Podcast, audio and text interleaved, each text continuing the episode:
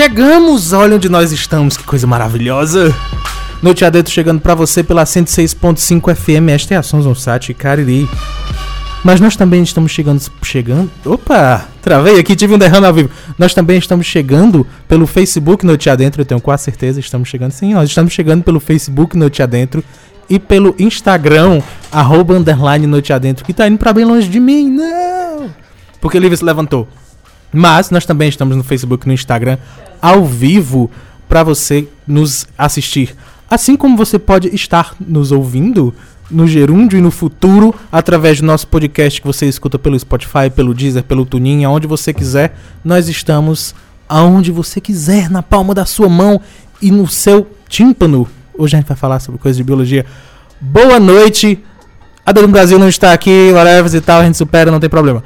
Boa noite, Lívia Leite. Boa noite, João Will. Boa noite você que nos ouve pela Sons 1 106.5. Boa noite você que nos acompanha pelo Instagram ou pelo Facebook. Sim, todas as redes estão conectadas. Eu fui lá confirmar e. Tá vendo? tá tudo certo. Competência. Como sempre, eu tenho que ficar aqui administrando as redes. E se você estava nos acompanhando pelo Instagram, logo no início a gente estava tentando fazer os testes né, de lives que um dia a gente vai acertar. Né? Não E deu a- certo ainda. Não deu certo ainda, mas as pessoas que estavam aqui participando, né, contribuindo e dizendo dá pra ouvir, o que não dá pra ouvir, já estavam explicando, então muito obrigada. Eu culpo o governo Bolsonaro. ano passado tudo dava dando certo. Sim, é Era verdade. Quanto a isso, é verdade. Mas vamos lá. Aqui já tem um bocado de- um bocado de gente no Instagram, deixa eu só ir registrando que as pessoas que já estavam aqui contribuindo, senhor e senhora Souza, Maria Novaes, Francisco Cabeça, a Jonathan, é, deixa eu ver quem mais, o Biolodúvidas, é, Deus e Deus e Lene, é, José André, e cadê quem mais?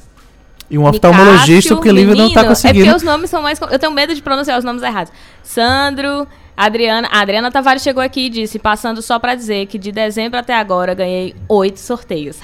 E eu não ganhei nenhum. Eu não me veio um presente. Ca- Caramba, eu contei o nome. Adriana, ah, pra você que está chegando agora no Noite Adentro, a Adriana é a pessoa que nos marcou em absolutamente todos os, os sorteios possíveis no Instagram. E aí eu contei todos eles enquanto eu fui, enquanto eu fui marcado. Mas eu tô sem um número aqui. Desculpa, eu vou ficar devendo essa informação. Va- Mas vamos passar em qualquer dia. Foram mais de lembrar. Quando ela 50. ganhar o próximo sorteio. Que ela não me deu nada de presente. Ó, a Poliana chegou aqui também, o Adamo Brasil, que já mandou um coraçãozinho, e o. Danilo Freire, que tá aqui também conosco novamente. Antes da gente passar pro convidado, olha que coisa maravilhosa. Ah, eu, a gente vai explicar pra você exatamente o que significa o Noite Adentro. A palavra noite vem do latim. Não, nada a ver. Nada a ver isso. Mas o Noite Adentro é esse programa maravilhoso que se você está chegando agora ou se você está ouvindo pelo podcast no futuro, eu vou lhe lembrar que é um programa de rádio, ao vivo, não editado, que nós estamos lhe entregando pra você, você ter o prazer de ouvir também aonde você quiser. Mas todos os sábados, semanalmente, isso significa também, ah, nós trazemos um convidado que apenas um de nós, ou nenhum de nós, ou dois de nós, enfim.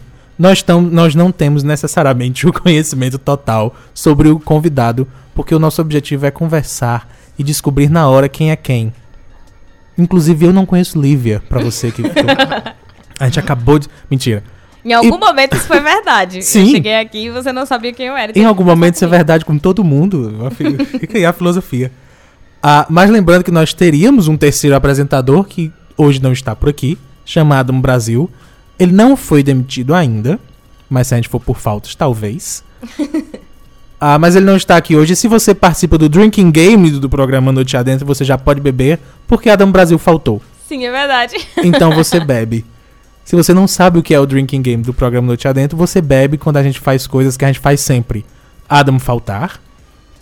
Lívia trazer um convidado do ensino médio dela, que não é hoje, né? Não, não, não. Não, não é. E João trazer um convidado que é professor dele na faculdade, Da faculdade. porque ajuda a passar. Também não é o caso hoje.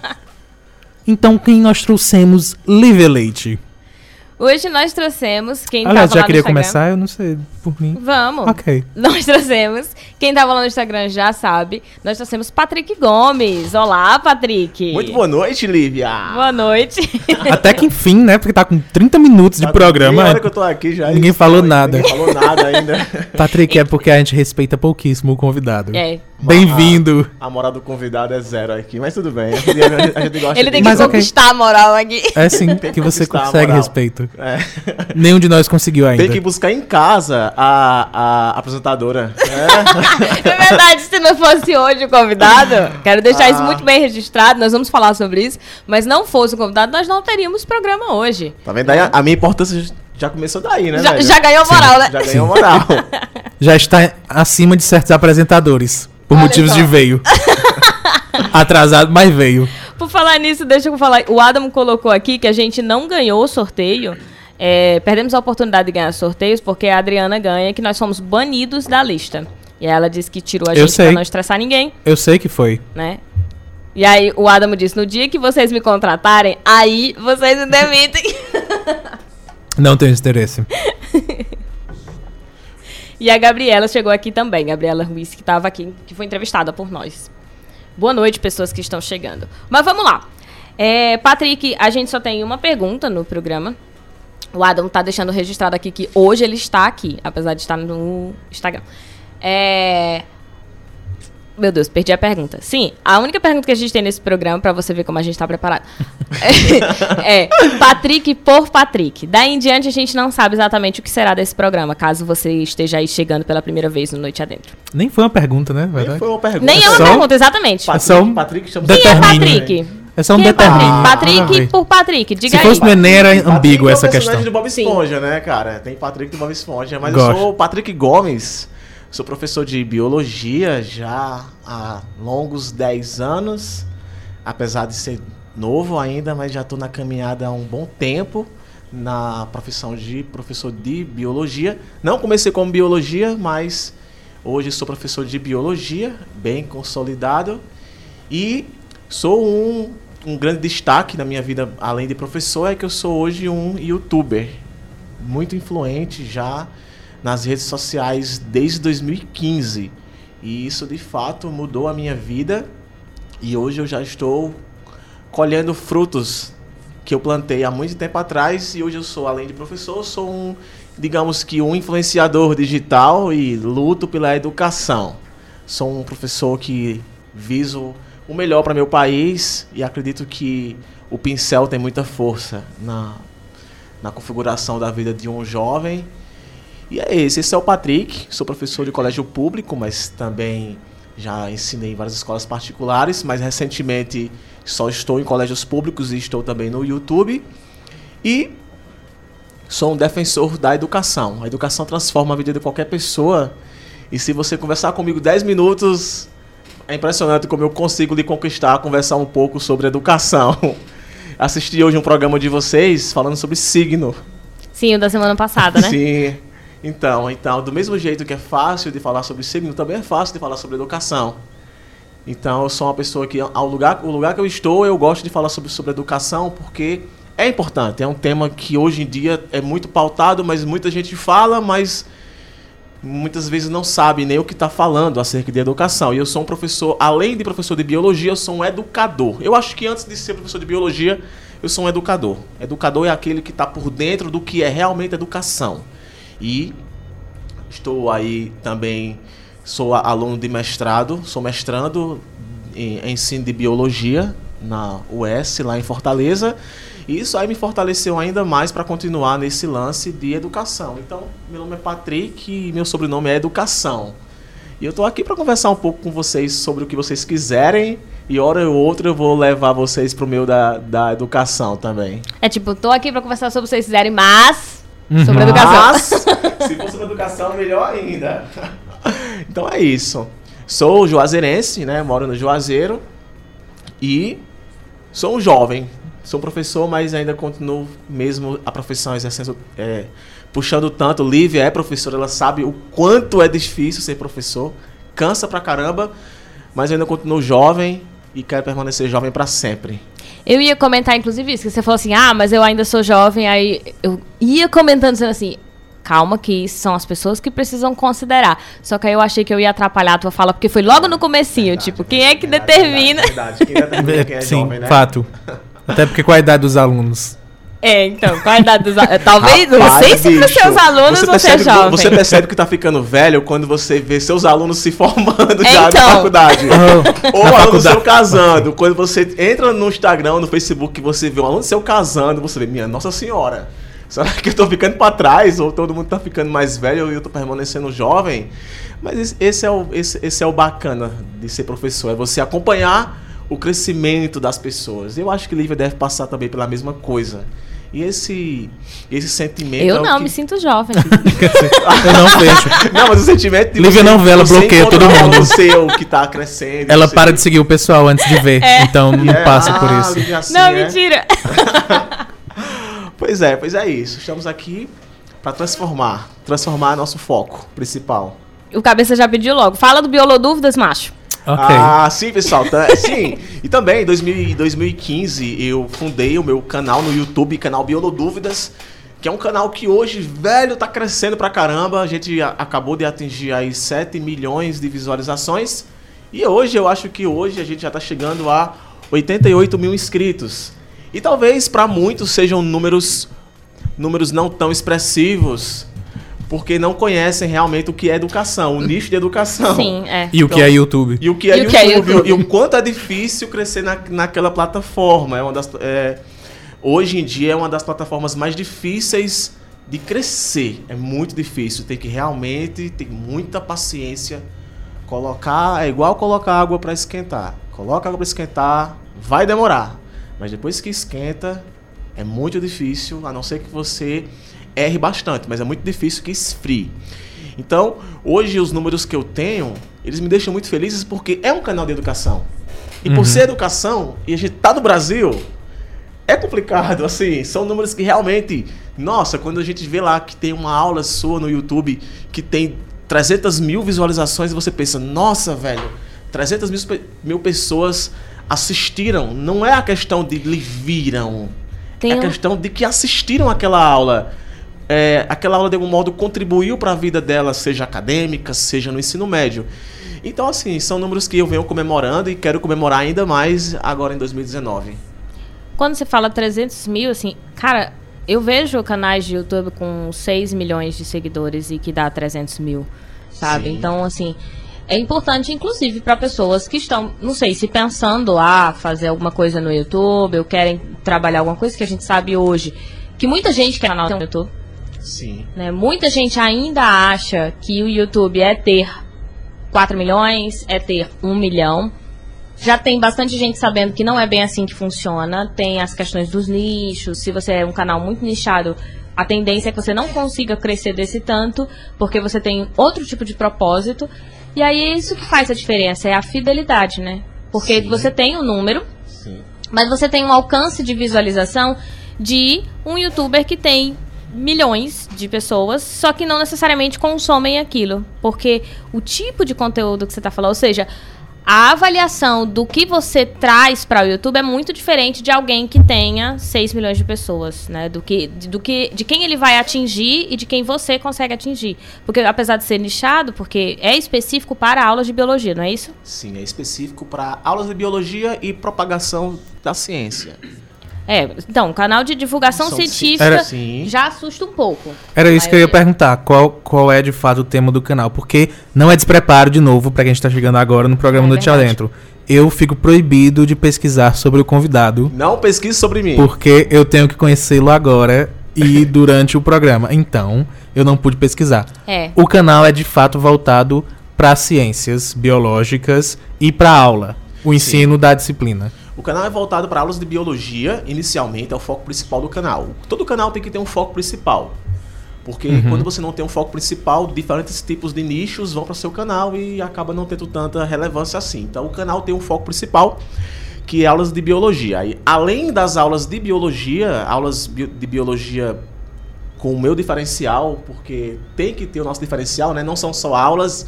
Então tá aí para quem não conhece meu trabalho, vai lá conhecer que eu sou um pouco diferente dos outros professores, eu tenho as minhas particularidades. Mas além das aulas de biologia, também tem a propagação de notícias científicas. Hoje em dia, a gente convive hoje em dia, Lívia, com um grande analfabetismo é, científico. A gente fala muito de analfabetismo funciona, é, funcional, mas o Brasil aí, de acordo com os resultados do PISA, teve PISA esse ano. O PISA é o que mede isso da população. O Brasil está em, último, em um dos últimos colocados. Então, assim, cara, é grave isso. Então, é, eu tento propagar a ciência para instigar o brasileiro a gostar mais disso, a falar sobre isso. A gente passou agora pelo, é, é pelo momento político que muita gente aí participou e deu opinião. Então, por que não permanecer nessa vibe e, além de política, também falar de ciência? Tá por dentro do que está acontecendo, do, do, quais são as doenças que existem, cura para quê, educação é ambiental, meio ambiente para quê. Então assim são temas que muitas vezes não são rodas de conversa, mas são muito importantes. E esse para quê é que é o mais importante? Porque quando você fala assim, ah, é, mas eu sei ciência, eu vejo a vida toda na escola. Sim. Né? Ou então eu tenho na universidade. Você ter o conhecimento do que é ciência ou você ter as informações sobre ciência não é você saber fazer ciência. Né? Então, Sim. o conhecimento sobre o para quê para que serve aquilo, onde vai ser utilizado aquilo e como é que se faz ciência, ele se faz necessário até para a construção do pensamento crítico. Sim. Né? Então é muito mais do que só informar e dizer, olha, tá aqui, isso daqui é ciência. É de fato fazer com que as pessoas, esse desenvolvimento do, do conhecimento científico, né, do, do, de uma alfabetização científica, na verdade, é você de fato entender qual é o que, que é uma ciência, como se constrói uma ciência e principalmente para que ela serve. Exatamente. E justamente hoje, um outro dado importante é que a gente está vivendo o momento das fake news. Hoje em dia as pessoas não não é, se preocupam em saber se aquela fonte daquela informação é verdadeira, quem foi que publicou aquilo e sai compartilhando. E muitas, na maioria das vezes, é uma inverdade, é uma mentira. Então, canais como o meu, muitas vezes nos comentários a gente percebe justamente isso. Pessoas que, por ouvirem tantas mentiras nas redes sociais, quando a gente posta uma coisa que é verdade, as pessoas não acreditam. Aí... E olha que seu canal não é um canal de humanas. Sim. Onde as pessoas acham que, tipo, o que eu tô falando não é ciência. Ah, mas eu não concordo com isso que você tá falando. Amigo, eu não tô dando é um opinião. Seu, é um problema verdade, seu, eu não tô sim. dando opinião. Isso que é ciência. Quando eu der minha opinião, é tudo bem. Você pode discordar, dizer que não concorda, ok, porque é opinião mesmo. Mas quando você está fazendo ciência é muito diferente. Exatamente. Então, fazer ciência. Fazer ciência é uma coisa interessante, mas ao mesmo tempo tem pessoas que, por não serem tão informadas assim, acabam propagando isso. Isso incomoda, me incomoda isso, me inquieta e me incomoda. Ah, meu querido, você vai falando, eu tô aqui sangrando pelos ouvidos, pelo ah. nariz, meu coração explodiu já, eu tô aqui só como zumbi, porque ah, como jornalista, você viver numa época em que literalmente a sua tia tá no WhatsApp compartilhando informação falsa, é surreal. Você ter que brigar por uma posição que você luta contra mentiras. Isso é, é. Eu acho isso muito surreal. É tipo, é tipo o, o, o ministro Moro dizendo que vai começar a fazer leis contra bandidos. Gente, toda lei é contra. Mas enfim. Não tem como você é, lutar contra a má fé. É surreal demais. Você. É desesperador demais você lutar contra a má fé a má fé, mas a ignorância. Uhum. Porque às vezes não é de fato má fé. É só ignorância e sair compartilhando. Mas você ter que tentar derrotar gente que tá de propósito fazendo errado é surreal demais. É louco demais. Você vê que o pessoal tá de propósito fazendo aquilo. Ao nível que tem gente acreditando em coisas absurdas só porque foi tudo mentira demais. Eu acho que a gente tem que pensar também que é, um, é, assim, é um trabalho que tem que começar muito antes. Imagina, um jornalista hoje também precisa saber como é que se faz ciência. Exa é, né? Esse é o ponto Porque principal. Porque para ele fazer uma, uma, uma matéria, ele tem toda uma pesquisa que ele tem que fazer para trazer sim. essa verdade. Então, o método científico é, é importantíssimo para ah, ele. Sim, era isso, era isso que eu fazia. O, o próprio comunicar é ciência. Sim. E é necessário que a gente saiba como utilizar a ciência para poder divulgar a informação. E aí é que a gente entra no, no ponto importante da responsabilidade de você ser uma pessoa pública e de você publicar coisas na, na rede social mostrando seu rosto. A gente tá aqui agora falando para centenas de pessoas, então a gente tem uma responsabilidade no que tá falando aqui agora. Então muitas vezes isso não acontece. Eu vou citar um exemplo. É, recentemente aí estavam todo mundo compartilhando que começou o apocalipse. Porque houve. O mar tava ficando vermelho. Uhum. Uma das coisas do apocalipse era que o mar ia virar sangue. E um monte de gente Ai, mandou mas pra é. mim isso daí e tudo mais. Eu Ai, minha tomara. gente, isso é uma maré vermelha. Não, não é maré vermelha, não, é o começo. Então, assim, Ah, é impressionante isso, entendeu? O, o Cabeça decepciona perguntou um aqui, ó. pouco, decepciona, eu acho. O, o Cabeça perguntou aqui, teve fake news pesada de biologia no WhatsApp? Eu acho que essa foi uma, né? Nossa, velho, o que, tem de, o que tem de fake news Eu no WhatsApp, no. Instagram, no tudo. E sem contar que tem muita gente desinformada, velho. Olha só, é, eu vou citar um exemplo pra vocês. Eu postei um vídeo no canal sobre sífilis, que é uma doença bacteriana sexualmente transmissível. Esse vídeo hoje ele tá quase batendo um milhão de visualizações. E no nosso canal, a gente, a gente disponibiliza um telefone para tirar dúvidas. E assim, é impressionante a quantidade de dúvidas que chega por dia deste vídeo. As pessoas realmente não sabem. é, semana passada, é porque não tem como mostrar aqui, mas semana passada um rapaz me perguntou se deixar água parada podia pegar sífilis. Disse, Água parada, velho? Pegar Ah. sífilis? No ânus? É como é? A água parada aonde? Pegar pra- Vai- no como assim? Não, deixar água parada. Disse, não, velho, tu tá confundindo com dengue, eu acho, com dengue, com qualquer outra doença de, mosquito. Então, assim, são coisas que você. Eu fiquei tentando lembrar de uma doença que fosse parecido o nome. Sim. Pra eu entender a confusão. entender Mas nem é isso, eu não sei se. Então, assim, são E realmente. aí, assim, é bom deixar esse parênteses bem, assim, um Não, não parênteses pega. bem grande pra lembrar as pessoas que isso é falado na escola. E não necessariamente as pessoas absorvem, não necessariamente as pessoas aprendem. Então, só querendo Mas deixar sabe- aqui que não mas- é porque tudo que tá sendo falado lá, ah, as pessoas estão entendendo tudo que tá sendo dito. Sim, exatamente. Mas eu vou entender por que, que esse vídeo é um dos mais vistos. Eu vou entender por que, que tem um dos Então, me mais explica dúvidas. aí porque isso aí. Isso aí eu quero. me explique hoje por que, que isso é vamos mais lá. visto. Hum, segura meu brinco, Lívia. Vamos lá. Ah, isso tem a ver com o que você falou lá no comecinho. Educação. A gente, nós, brasileiros, por motivos que eu não vou gostar de dizer, por, leva pra história, eu não vou botar a culpa em ninguém. Igreja Católica. Eu não vou colocar a culpa em mais ninguém. Ah, nós temos medo de falar sobre educação sexual Sim. educação sexual, alguém, em algum momento, igreja evangélica também, disse que educação sexual era prostituir crianças e adolescentes. E aí o pessoal começou a acreditar nisso. Outra fake news. Exatamente. Por causa disso, você não pode mais falar sobre educação sexual. O que leva a uma completa ignorância a tudo relacionado ao tema.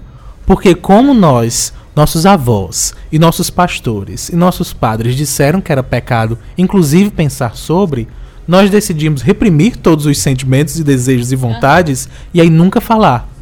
E, assim, Não essa falar coisa- leva à ignorância É. e leva ao erro. A sífilis, inclusive, é uma doença que tem cura. Tem cura. Eu tenho até uma E tese- ainda assim, é, tá epidêmica. Eu tenho até uma tese sobre isso, de desse tabu de falar, chamam de tabu. Eu já, dentro da educação aqui, falando como educador e como, e como quem tá lá no campo de batalha. Que falta é propriedade para falar. Não é medo, é porque realmente aquele profissional não sabe falar sobre o assunto. Então, por ele não saber falar, ele utiliza justificativas N, Z, para poder não falar so- sobre aquele assunto. Muitas vezes o pai e a mãe não falam porque realmente não sabe. Exato, E mas muitas vem de longe. E assim, vem de não longe sabe, porque caramba. como é que você vai falar sobre uma coisa que você nunca foi educado? Então, Exatamente. E como é que você vai orientar as pessoas? E as pessoas estão passando por isso, né? Nós temos um- os casos de sífilis, nós- no- aconteceu no nosso país, onde as pessoas acreditavam que a sífilis era curada se você tivesse relações com meninas virgens de 12 ou 13 anos, as escravas de 12 ou 13 anos.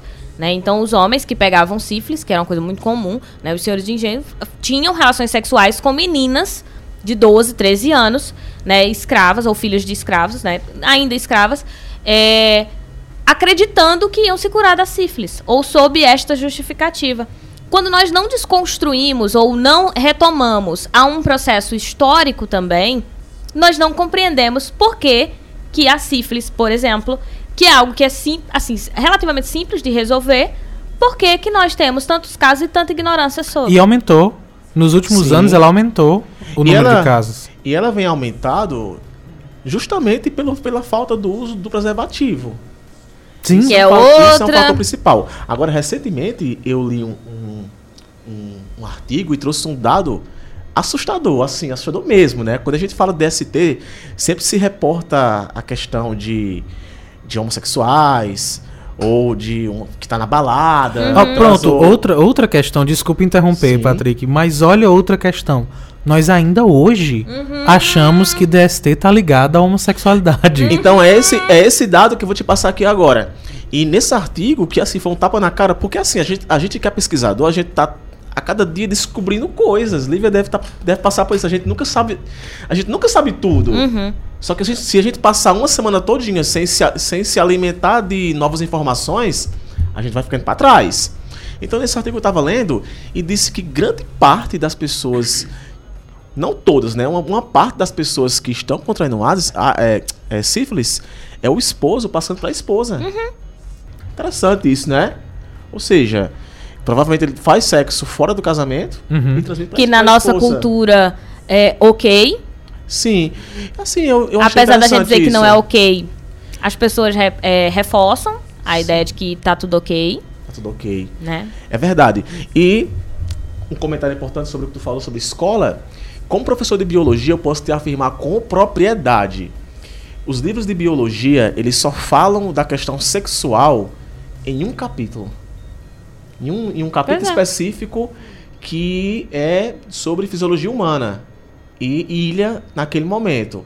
Aí lá em doenças virais, trata uma DST como se fosse qualquer outra Exato. doença viral. Uhum. E não é, DST era pra estar em uma outra categoria. Que na verdade hoje em dia tá proibido de chamar DST. Então vamos corrigir vocês e corrigir quem tá assistindo. É IST, infecção sexualmente transmissível.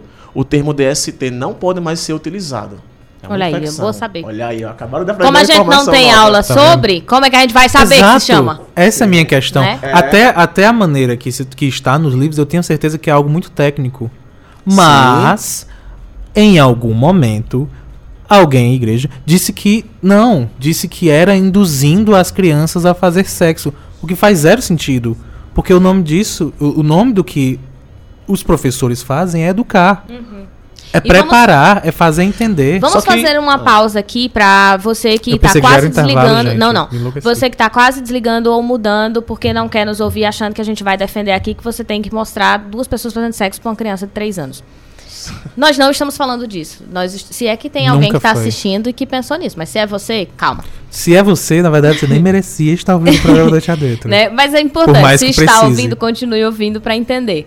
Nós não estamos falando disso, nós estamos falando que as crianças precisam ser educadas para identificar certas coisas. Como, por exemplo, uma criança, ela precisa saber a diferença entre um abraço e um abuso. Né? Ela tem que saber quando é que aquele toque é um toque que é apenas é, educado ou de carinho, porque é de fato um abraço, ou porque estava pegando, porque a criança ia cair, aí pegou de mau jeito, alguma coisa assim. Ou quando é um toque é, nas regiões íntimas dela, onde ela não pode tocar. E isso a gente tem que educar. Agora não precisa dizer pra ela que aquilo dali é abuso. Tu falou, acabou de falar uma, coisa, não sei se tu falou proposital, mas recentemente houve uma fake news aí, né, até hack assim, que mexeu com o mundo todo. Foi que recentemente o rapaz que fez o protagonista de Aquaman tava Uhum. participando de um evento. E nesse evento ele tem du- ele tava vendo lá, vendo lá o evento, tava emocionado vendo lá uma apresentação, acho que era artística, meio que indígena. E ele tava com as suas duas filhas e na condição de pai, elas pequenas, ele, ele- ele abraçou as duas filhas. E um- não, a mão dele estava perto do, do seu, da filha. Pronto, se for o suficiente para dizer que naquele momento ele acabou abusando das filhas dele. Assim, impressionante o nível, tanto a questão do fake news, como a questão de que tudo hoje em dia é complicado de falar. É, nossa, Mas na velho. verdade, nesse caso especificamente, a, se nós não educamos ninguém Uhum. pra identificar o que é abuso, Ninguém vai saber o que é abuso. Inclusive quem tá assistindo Exato. por de fora. Exatamente. Inclusive, por exemplo, quando a criança vem e denuncia e a gente achar que a criança está inventando, porque o adulto é que sabe o que está fazendo. E às vezes a criança não está inventando. Se ela sabe identificar, ela não vai acusar uma pessoa de algo é, por ignorância. Se ela sabe identificar, Sim. ela não vai simplesmente acusar. Ela vai falar se for uma situação onde ela se sinta desconfortável. Tu acabou de, de- de falar uma coisa tão importante, o insight, essa questão de identificação do que realmente é um abuso. Olha só, eu nunca dei uma aula sobre isso. Porque justamente por não saber o que é um abuso, diz que sofreu um abuso quando não foi na verdade.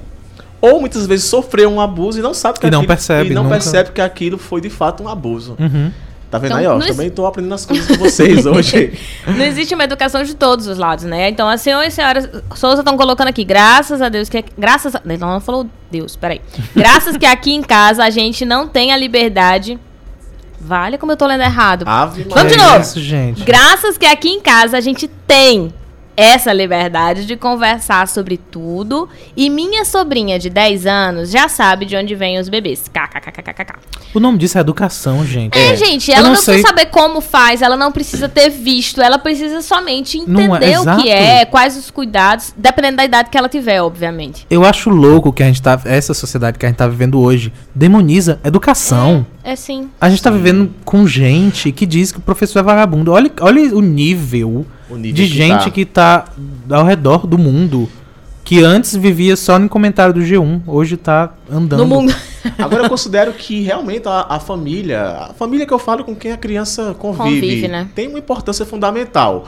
Eu vejo muitas vezes hoje- eu conversa com amigos, né? Não, cara, porque eu, eu confesso que eu sou da, eu tenho 30 anos, então eu peguei lá a geração 90.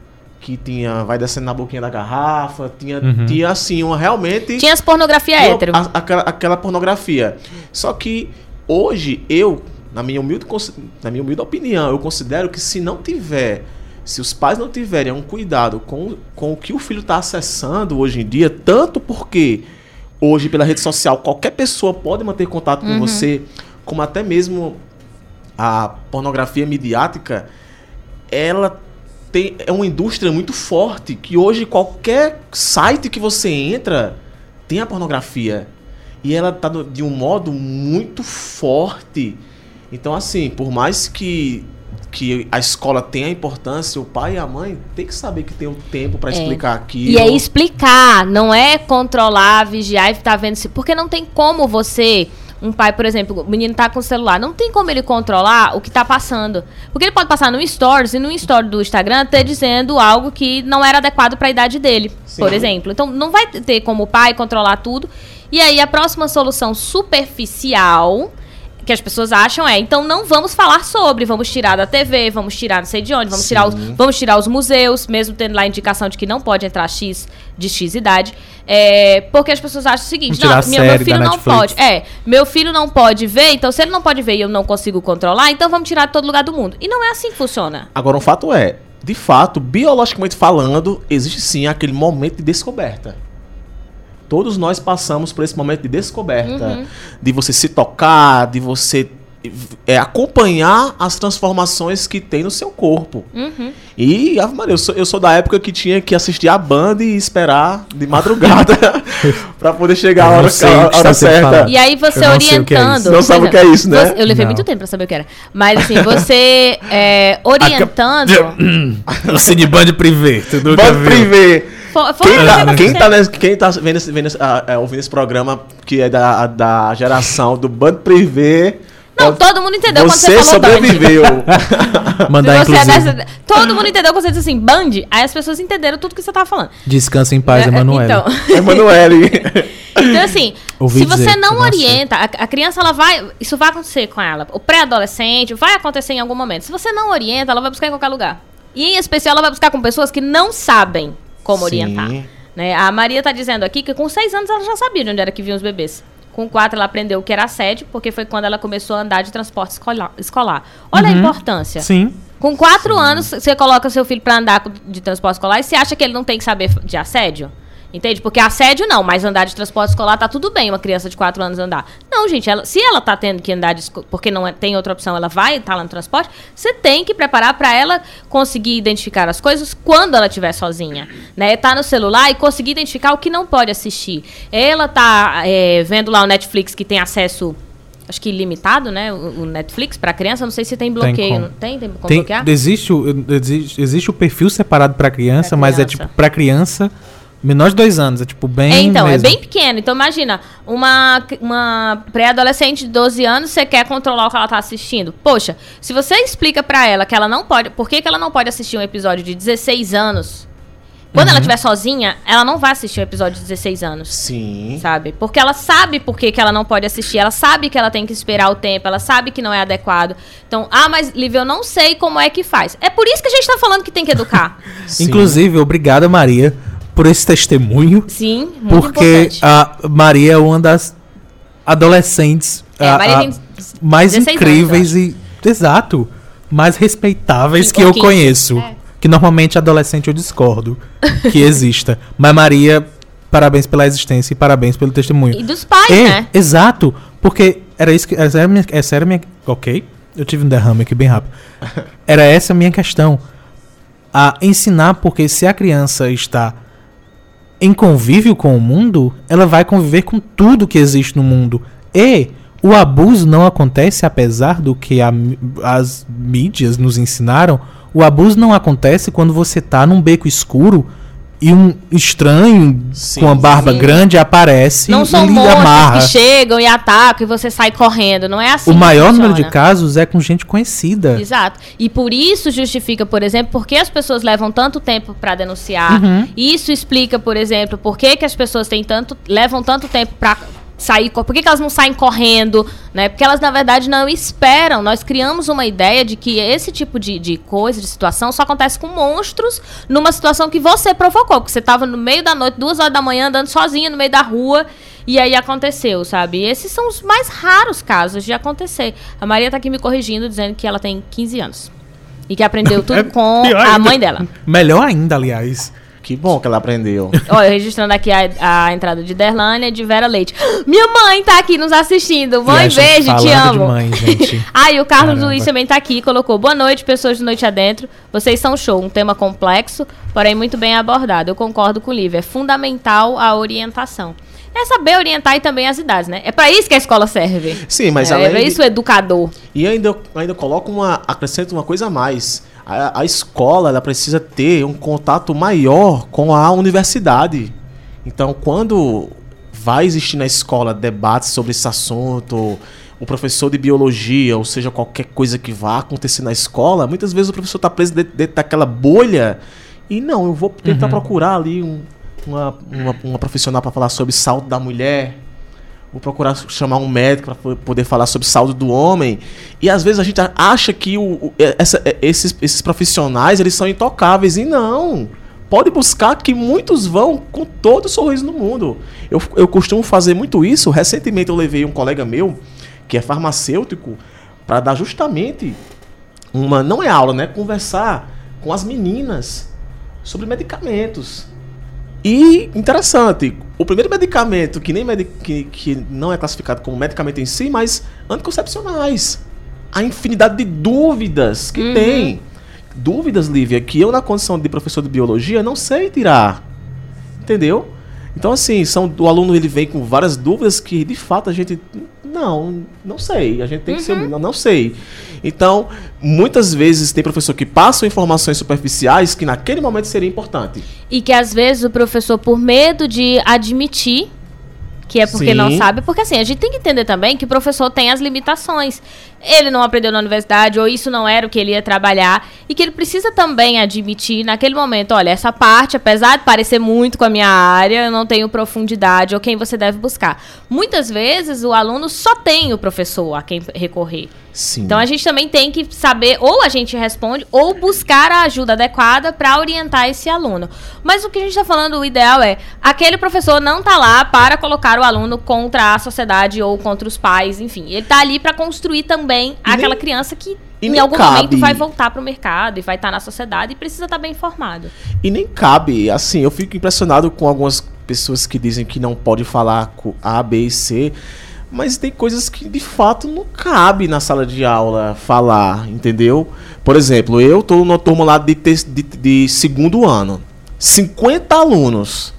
Não, não é os 50. É, é, entendi não, não são, não são os Ah, sei 50 bem. que estão interessados em ouvir sobre aquilo. Sim.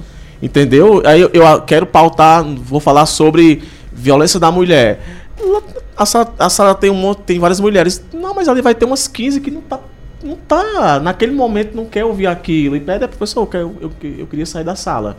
Então, assim, realmente é um tema muito complexo. É, abordar esse tipo de assunto na escola não é tão fácil. É fácil para quem não tá lá.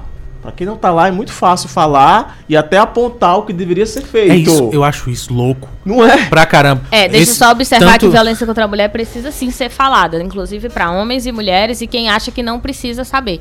Porque a gente precisa se informar porque afeta todo mundo. Alguém ou próximo a você ou, ou não estando. Mas, se você não tem uma preparação e você não entende qual profissional é adequado para falar aquilo, nós temos um problema. Né, que até o, o Luiz está colocando aqui. Eu acho que às vezes se cria um problema, mas por falta de. Não por falta de informação, né? Por ter acesso à informação, mas por serem mal informados. Se você colocar alguém que é mal informado para falar sobre o assunto, de fato você vai ter mais confusão do que resolução. Né? Eu vou dar um, um exemplo que aconteceu comigo, e eu acho que eu já citei aqui no programa em algum momento, para falar de suicídio. Eu fui proibida dentro de uma determinada escola de falar sobre suicídio.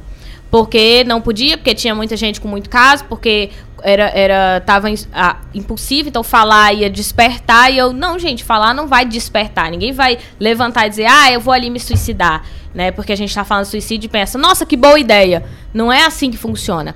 E no meu caso específico, eu tenho uma parte da minha disciplina que é precisa falar sobre suicídio, porque é um livro de um dos três clássicos da sociologia. Então, tipo, eu tenho que falar dos clássicos, porque eu preciso falar sobre a construção dela enquanto ciência, para as pessoas entenderem para que, que ela serve. E aí, em algum momento, eu vou ter que falar sobre o suicídio, porque o nome do livro é Suicídio, e como ele encara o suicídio não como um fato pessoal, mas como um fato social. Então, nesse sentido, apenas nesse aspecto, eu estou preparada para falar sobre suicídio, né? Sobre aquele, do, do ponto de vista social. Se você é, impede de falar e coloca qualquer outra pessoa para falar sobre suicídio, por exemplo, dizer que suicídio você tem que pensar na sua mãe que vai ficar aqui porque ela vai sofrer muito, o que você está prestando é um desserviço, porque essa pessoa não tem nenhum preparo para falar sobre aquele tema. É isso Sim, que é um problema. é um problema. Né? E jogar para a escola e esperar também que o professor consiga resolver, E essa É jogada para a escola é que eu vou falar aqui talvez uma coisa que quem é professor vai acabar discordando. Mas é nesse ponto que eu, eu vejo que com essa reforma do ensino médio, que tem várias coisas que, que não concordam, tem alguns pontos que eu concordo. Tem muito assunto de biologia que não tem importância alguma na vida do menino, assim, entende? Tipo, não tem importância. Aí, mas é muito fácil. Por que você não aborda vi- violência da violência da mulher? Por que você não aborda DST? Mas eu, eu digo, em que momento? é não na biolo... não é na biologia Ah, que na- trabalha assim, não. não, é na é- ciência humana que Na, trabalha. na humana, na- enfim, na grade curricular de uma escola. Uhum. Porque a grade curricular de uma escola, pelo menos a, as públicas e até as, as particulares que eu trabalho, existe um cronograma que é feito para o ano todo. Ou seja, coisas que estão acontecendo naquele momento muitas vezes não são colocadas, algumas situações não são colocadas porque já foi feito um cronograma. E o professor só entra para dar aula. Então já algumas coisas Sim. já estão estabelecidas. Ou seja, a- nós também temos o nosso limite. É, é, Era- você disse que o professor ia discordar, eu vou, vou mesmo. Eu sou professora, você disse que ia discordar e eu vou mesmo discordar. Em parte. Super. É, Ah, de fato, o corte de algumas disciplinas, ele é necessário. Então, a LDB não era, para quem não sabe, a LDB é a Lei de Diretrizes e Bases. A LDB foi construída há 20 anos, ou seja, agora que a gente vai começar a ver quais são os frutos que ela daria. né? Então, a gente deveria fazer uma avaliação para ver o que pode ou não cortar. O que não significa que nós estejamos aqui pelo menos eu, esteja concordando com a nova reforma. Eu discordo totalmente da nova reforma, pela forma como ela foi feita. Não, o fato de discordar da reforma não quer dizer que não tenha que ser feita uma reforma. A LDB precisava de melhorias. Mas a forma como foi construída e que ela veio empurrada pra gente engolir é que é um problema. Por que, que eu digo empurrada pra gente engolir? Porque ela precisa ser pensada. Educação você sabe muito bem, e quem é educador que está nos ouvindo também sabe, é, leva muito tempo. Então, 20 anos para você avaliar o resultado e o impacto que isso gera numa sociedade. Não é igual você criar um negócio e em um mês você olhar se está dando retorno, sabe?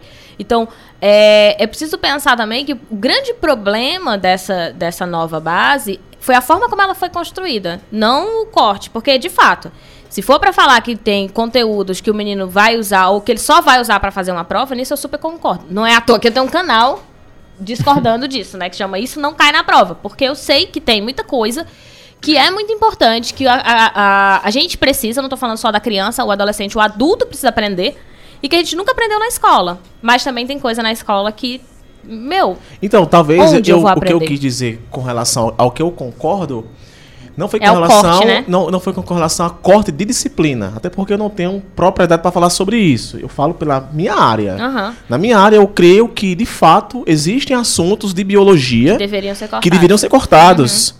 E, enfim, o, o menino ele quer cursar. É, é como você falou. A forma que foi empurrada realmente é, é horrível. Mas de fato precisaria de uma mudança, uhum. porque o que estava vai continuar para mim vai continuar falida, mas o que estava já estava Sim, falida. É, precisava é inadmissível, Lívia. É, um professor tá dando aula de biologia, vou falar por minha área, aula de biologia para um jovem que está lá com 15 anos, que tem pautas e temas muito mais relevantes, uhum. mas eu estou ensinando lá o gameta da planta que vai fecundar. É legal, é importante, é, mas dão uma, uma ênfase muito grande a esses assuntos e assuntos como fisiologia humana, Sim. doenças. Dão pouco. E eu sou. E, eu, e eu uhum. me questiono com relação a isso. E, Patrick, por que, que você não muda isso? Não tem não como, pode. Não, não, pode mudar, não. Tá não lá é o assim. livro. E a escola hoje, ela prepara, infelizmente, a escola prepara o indivíduo para o vestibular. É. O Enem, ele não cobra o que cai na escola, não. A escola tem que ensinar o que o Enem vai, vai, vai, vai cobrar. Infelizmente, essa, é isso que nós... É impressionante é, isso. É de novo um problema que não, não é resolvido lá em cima, né? A gente vinha falando de ciência, que não é só ensinar, por exemplo, o jornalista a usar a ciência. É de fato, agora a gente tem que ensinar as pessoas do que é ciência para que elas consigam consumir e cobrar isso. E da mesma forma, não é simplesmente mudar lá em cima. Ah, vamos mudar o Enem então para ele cobrar só essas coisas. É de fato mudar lá de baixo. É muito Exatamente. mais importante a, o pensamento na educação infantil para chegar na universidade do que o Sim. contrário. Muito mais E importante. pautando com relação a isso, que todo mundo diz assim: temos que mudar a base. A educação de base tem que mudar. a educação base, de base. Pra quem não sabe, é base até o terceiro ano do ensino médio. É ensino básico. É, e o ensino, muitas vezes, querem mudar o ensino médio, mas não mudaram o fundamental, não foram Uhum. fundamental 1. E eu me questiono, professor, e por que, que você não vai dar aula no fundamental 1 ou 2? Você só quer dar aula no ensino médio, só quer dar aula em cursinhos? São assim, são questionamentos, apenas questionamentos. Entendeu? Tem muito, eu conheço muitos professores que não querem dar aula em- bons, que não querem dar aula no município. Eu digo, cara, tu ia ser tão determinante no município, mas eu não quero. Então, assim, é muito fácil a gente cobrar, mas a gente não quer estar lá no lugar, não quer fazer, não quer ir para uma prefeitura. Agora, ainda é um mais. tema complexo. Ainda mais louco e surreal do, do que isso é você ver que, principalmente nesse governo, porque esse governo está amando colocar pessoas aleatórias e sem conhecimento para decidir coisas. Ah, mas é você perceber que quem está tomando decisões é gente que não, não faz nem ideia do que é ser professor. Se já é complexo, a gente aqui que é educador, Então- que entende a dificuldade, imagina pra quem não tem a menor noção do quanto Exato. isso gera problemas ou Se de o Quem tá, são. dessa, quem tá tomando essas passado- decisões não sabe o que é que tá fazendo. Sim. Nunca pisou em uma sala de aula. E estão lá tomando decisões. E se, e, e quem tomou, e se quem tomou decisão antes também não tinha tanto. Também não, também não acertou tanto, também não é agora que vai acertar. Pois é. Realmente, o Brasil. é um- é uma, uma piada. O Brasil devia ser devo- devo- devolvido para os índios de novo. Ok. Para poder, Né? pra poder com- começar tudo de Agora, novo. mas sim, eu falo desse governo porque até hoje eu não aceitei a história do presidente de uma das agências de exportação que não sabia falar inglês. Impressionante que isso, né? foi demitido uma semana depois. E entra, tu falou inglês? Eu enlouqueço com essa E história. entra isso, né? Mas, mas a, a- tanto quem tá lá em cima decidindo quanto a sociedade, eu vejo gente discu- discutindo sobre que não faz nem ideia. Pais que, que simplesmente cagam pra escola, mas querem tomar decisões sobre um pedaço da sociedade que não faz ideia do que está sendo feito. É tipo, vocês esse tipo de gente conversando sobre educação é tipo homem falando de aborto. É, sabe? por aí. Você consegue falar? Consegue, porque você tem o dom da fala. Mas sua opinião é lixo, porque você não Sim. tem conhecimento, não tem vivência de nada. Então, seria legal se a gente tivesse também a humildade pra reconhecer que nossa opinião é lixo. Sim. Ah, um, um- um seguidor meu aqui comentou o seguinte: na minha opinião, foi Rodrigo Silva. Na minha opinião, o nosso método de entrada na universidade é, aca- é arcaico. É sim, era isso. Quando, quando você falou, Patrick, e eu concordo bastante, que devia haver pelo menos uma aproximação da escola e da universidade, eu ia achar isso lindo. Sim. Porque escola, ensino médio, que é o que tá perto, ensino médio e universidade são dois mundos que não estão nem na mesma dimensão. A grande diferença é que a gente tem noção de que isso não é simples de ser feito. Não, exato. A gente tá Agora- falando assim, mas não é assim, ai, seria tão bom se só juntasse e pronto. Era a gente essa sabe a minha que não questão. é simples de fazer. Seria ótima proximidade, mas eu acho que a sociedade não nem, nem permite essa proximidade.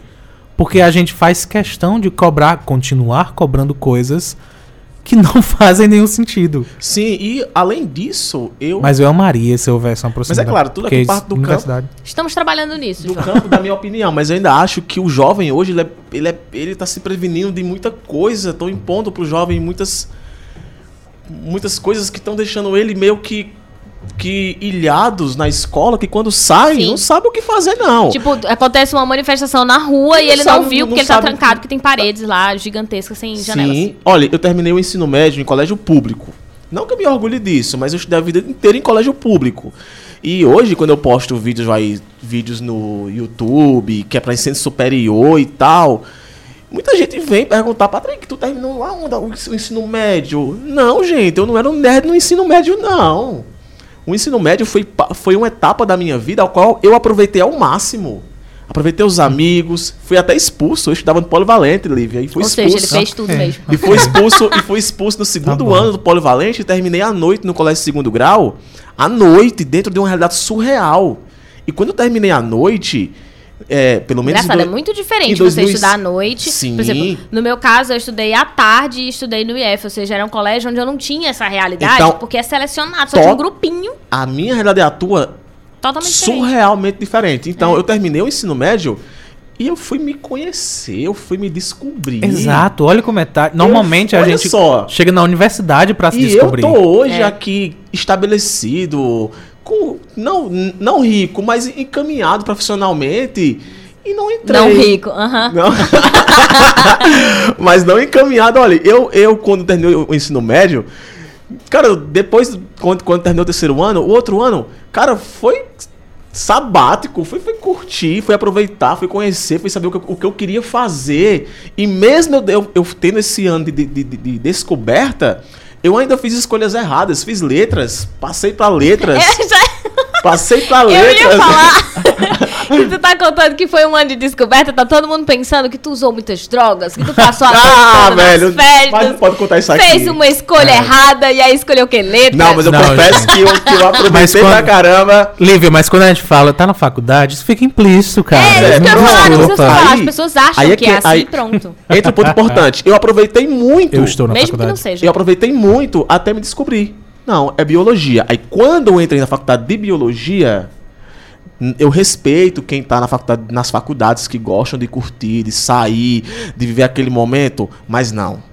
Quando eu entrei, eu entrei com foco e com objetivos. Eu não entrei para brincar. Eu entrei para me capacitar e entrar rapidamente no mercado de trabalho. Então, eu no meu segundo semestre, eu estava dando aula já.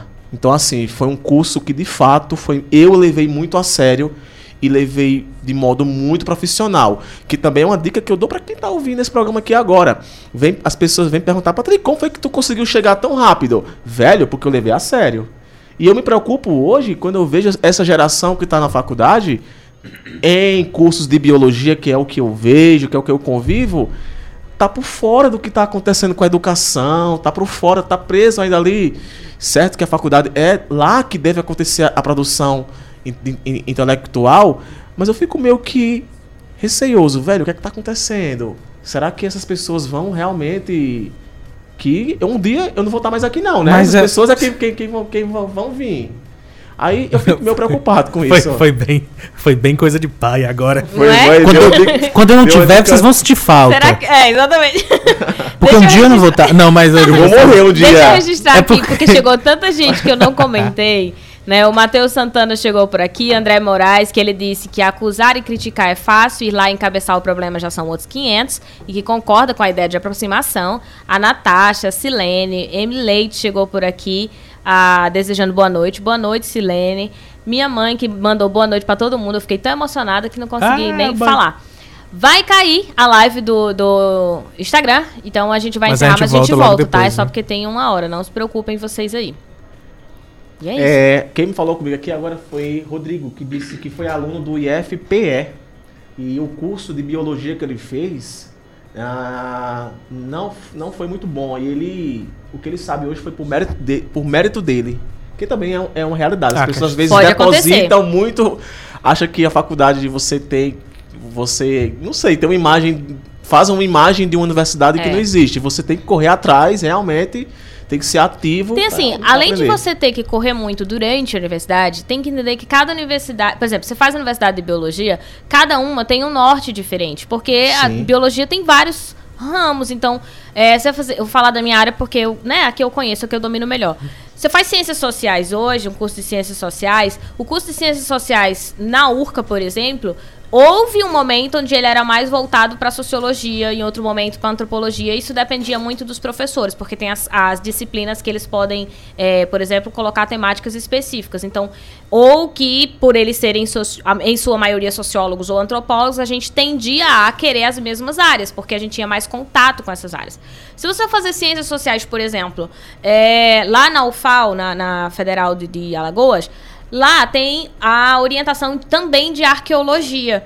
Então, quer dizer, eu não tive nem, acho que na, na minha grade curricular, nem tinha disciplina de arqueologia. Tinha de economia, tinha de, uma, de direito, tinha uma série de outras coisas, mas arqueologia não tinha.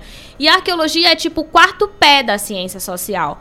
Então, dependendo da universidade que você faz, você tem uma formação mais. né, vai fazer engenharia ambiental, um vai, uma vai estar mais voltada para a parte de de recursos hídricos, outra vai estar mais voltada para saneamento, enfim. Posso estar falando besteira, mas eu sei que esses dois temas existem porque conheço pessoas próximas a mim. Então também vai depender muito da faculdade que você faz. E aí, Sim. se você fez uma que tem uma área que você não queria, de fato, você vai ter que correr muito, você vai ter que ler muito para complementar, porque é uma outra área que não foi tão aprofundada na tua universidade também. E também, complementando o que o Patrick falou, porque a gente vai ter que ir pro intervalo, a, o, a, a pessoa que chega na universidade também normalmente enlouquece. Eu vou ter que falar isso, pessoas. Sinto muito. É, Mas como você sai do ensino médio, que normalmente, como tá tentando preparar você pro vestibular, é rígido e sem muitas aberturas, completamente limitado, prendendo a sua cabeça naquilo, quando você chega na universidade que você experimenta o doce sabor da liberdade, Tem que saber li- lidar. Eu não você, tive tanto problema- você pronto. coloca esse poder na mão de um adolescente. Eu acho que isso É. tem muito a ver com o que a gente estava falando antes, de educar. Por exemplo, no meu caso, Sim. eu não tive esse processo na universidade, porque Ah, quando eu eu estudava no Instituto Federal, eu já tinha certas liberdades muito próximas à ideia é, do, de- do que é uma universidade. Então, eu podia ir sem uniforme. Eu não precisava ter uniforme, a não ser que a gente Aham. quisesse criar. Eu não era obrigada a estar em sala de aula se eu quisesse sair, eu poderia sair. É, ninguém ia ficar dando visto na minha atividade. E isso criou um senso de uma responsabilidade em mim, que quando eu cheguei na universidade, era muito, era muito claro que eu tinha que ficar na sala porque eu tinha, e não porque tinha alguém que ia me vigiar, sabe? Que eu tinha que fazer as coisas que o professor pedia, ou fazer as leituras que o professor mandava, porque eu tinha, e não porque o professor vai brigar comigo, ou porque ele vai dar visto na minha atividade. Então, isso foi me dado muito cedo. Não muito cedo, mas tipo, foi me dado no ensino médio. E aí eu não sofro isso na faculdade. Se você nunca teve, cara. Ah, filho. Tanto que ah, no primeiro ano era Vira muito comum João. ter reprovação. Era muito comum no primeiro ano a galera reprovar, porque vinha Uhum. tudo encantada, Exato. ninguém assistia a aula, Ah, ninguém vai Deus. cobrar, o menino faltava, faltava, faltava, aí intervalo. reprovava. Ninguém vai cobrar. Deixa eu colocar aqui só também, porque agora eu coloquei a live de novo e aí chegou Paula Carolina aqui dizendo: manda um salve pra Paula. Salve, Paula. O Salve. Felopinho que chegou por aqui, que eu acho que ele mudou do Instagram, né? Que é Felope. E Felope. Tabita tá por aqui também. Maria Novaes, o Carlos Luiz, que já foi nosso entrevistado, ele continua aqui conosco. Vera Muito Lúcia bem. e Francisco Cabeça. Olha só, minha família tá bastante presente Não hoje é, aqui. Tô muito feliz. Toda uma reunião e nem é fim de ano. A gente vai pro intervalo super rápido. A gente volta com coisas. É, Lívia? É. É, temos. Inclusive que vai dar pra gente falar um pouco mais sobre isso que a gente tava falando aqui no tema que a gente vai tratar daqui a pouco. Ainda tem muito mais conversa, ainda tem dicas no final do programa, então você volte. Você é obrigado, que não é faculdade não, você é obrigado. e a gente vai passar o visto pra ver se você está presente. Mas daqui a pouquinho, muito daqui a pouquinho mesmo, a gente volta com muito mais Noite Adentro.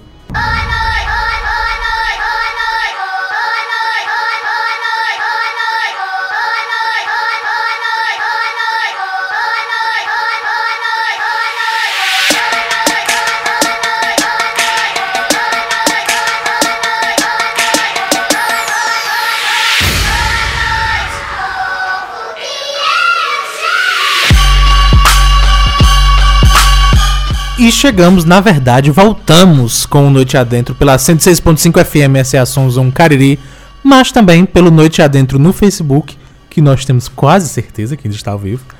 E pelo arroba underline Noite Adentro no Instagram, que você tem que ir lá e seguir, e mandar todo mundo seguir, mandar toda a sua família seguir, porque é obrigação sua. Estamos de volta com a segunda parte do programa Noite Adentro. E, ah, lembrando também que você pode nos ouvir, ou você pode já estar nos ouvindo, pelo seu agregador de podcast preferido, favorito, tanto faz. O Spotify, o Tunin, o Deezer, a gente tá em todos eles e você pode nos ouvir ah, e ser maravilhoso.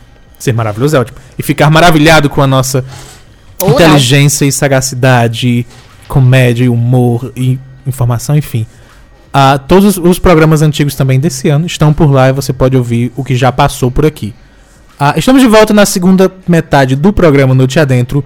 Nós temos um quadro chamado Isso Não Cai na Prova, que daqui a pouco nossa querida Lívia Leite vai dizer o que é exatamente. Mas eu vou lembrar que é um quadro onde nós temos um tema e vamos discutir esse tema.